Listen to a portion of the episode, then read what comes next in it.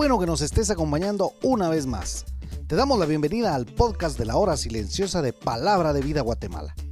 Cada uno de nuestros misioneros se han preparado para compartir contigo este comentario. Te animamos a que tengas un corazón dispuesto a recibir el consejo de la palabra de Dios.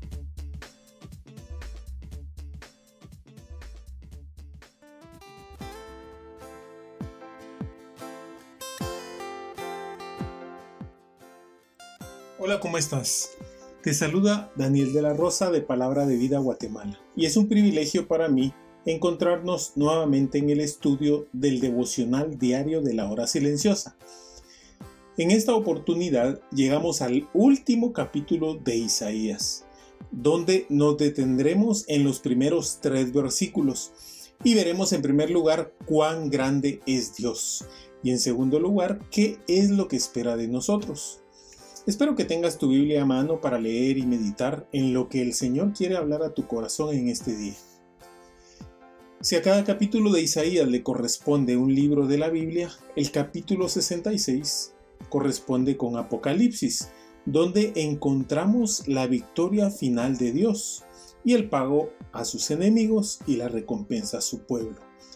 Podemos orar como lo dice Mateo 6:10, venga tu reino, aquí en Isaías 66, el reino ha llegado. Es muy interesante saber que entre las últimas palabras que pronunció Esteban antes de ser asesinado como mártir, citó estos primeros dos versículos, allá en Hechos capítulo 7, versículos 49 y 50. Él estaba convencido de la grandeza de Dios, que no le importó morir con tal de anunciar la verdad del Evangelio de Salvación. Leemos los versículos 1 y 2. Jehová dijo así, el cielo es mi trono y la tierra estrado de mis pies. ¿Dónde está la casa que me habréis de edificar?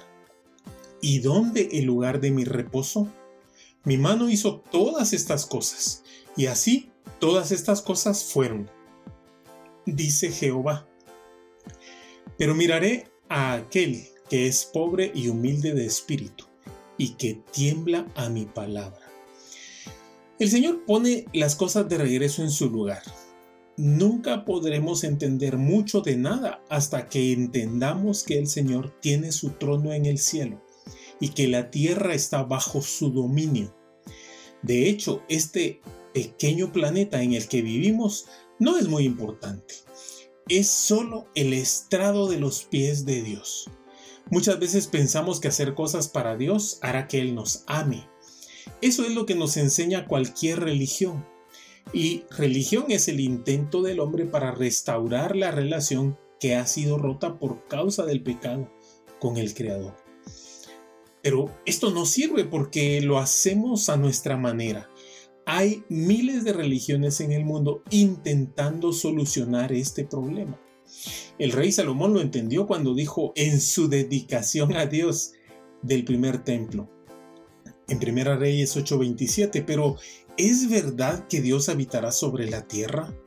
Los cielos y los cielos de los cielos no te pueden contener. Cuánto menos esta casa que yo he edificado. Ser que queramos edificar algo para Dios, pero ¿hay algo que podamos edificar o construir que sea digno de Él? En su lugar, lo que Dios realmente quiere de nosotros es un espíritu pobre y humilde y que tiemble a su palabra. Humilde significa literalmente lisiado o incapacitado. Aquí en el sentido espiritual quiere decir alguien que es consciente del daño que provoca el pecado y sabe de su incapacidad personal para presentarse justamente delante de Dios. El Dios creador de este vasto universo, quien está sobre él y más allá de él, planificó morar con aquel que es pobre y humilde de espíritu. Esa es la única condición que busca el Señor. ¿Eres tú uno de esos que tiembla ante la palabra de Dios? El versículo 3 dice, el que sacrifica buey es como si matase a un hombre. El que sacrifica oveja como si degollase un perro.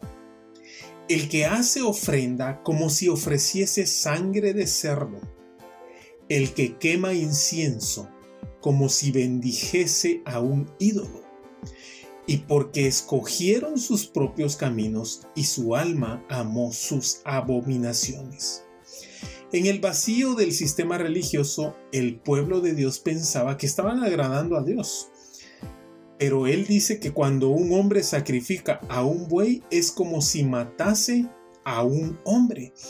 Esto significa que sus rituales sumaban más pecado a su cuenta, no se los quitaban. La razón de esto no la da el profeta, y porque escogieron sus propios caminos y su alma amó sus abominaciones. Si queremos agradar a Dios y ponernos a cuentas con Él, debemos hacerlo a su manera. El rey David lo aprendió en su propia vida. En el Salmo 51, 17 escribió, Los sacrificios de Dios son el espíritu quebrantado. Al corazón contrito y humillado, no despreciarás tú, oh Dios. Por eso, vívelo. Basta ya de hacer las cosas a tu manera elige hacerlas a la manera de Dios. Que Dios te bendiga.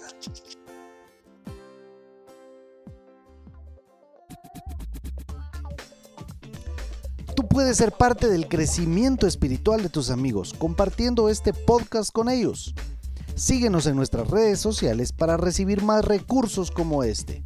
Nos encontramos nuevamente el día de mañana.